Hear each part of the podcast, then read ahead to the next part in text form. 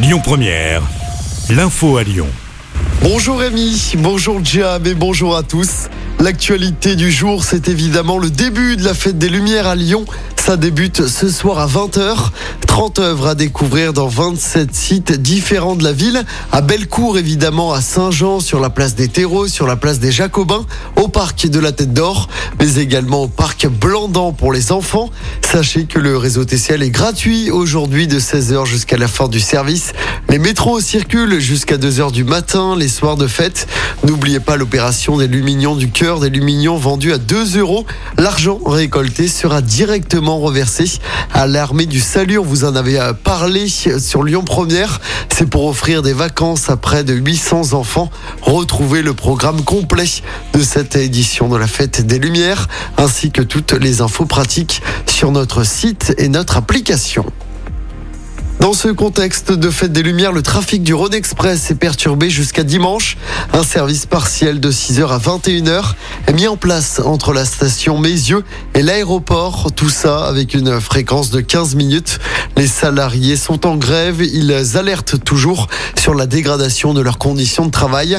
Notez qu'à la SNCF, il y a encore des perturbations. Attention, aujourd'hui sur le réseau TER dans la région, la ligne TGV entre Lyon et Paris est également perturbé.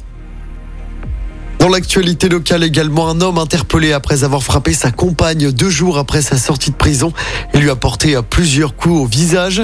C'était lundi à Caluire. Âgé de 23 ans, le suspect a été placé en garde à vue. Il a reconnu les faits qui lui ont été reprochés. Il devait être présenté au parquet ce mercredi.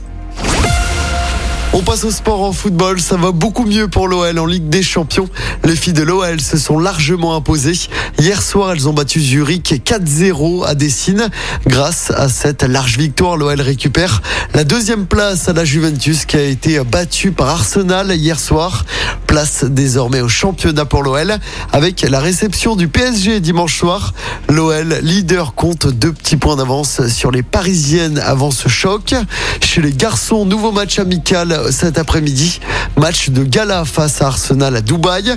Les Lyonnais joueront ensuite contre Liverpool ce dimanche. En coulisses, on a appris ce matin que l'OL laisse finalement encore du temps à John Textor pour finaliser le rachat du club. Aucune date n'a pour l'instant été fixée. Écoutez votre radio Lyon Première en direct sur l'application Lyon Première, lyonpremière.fr et bien sûr à Lyon sur 90.2 FM et en DAB+. Lyon Première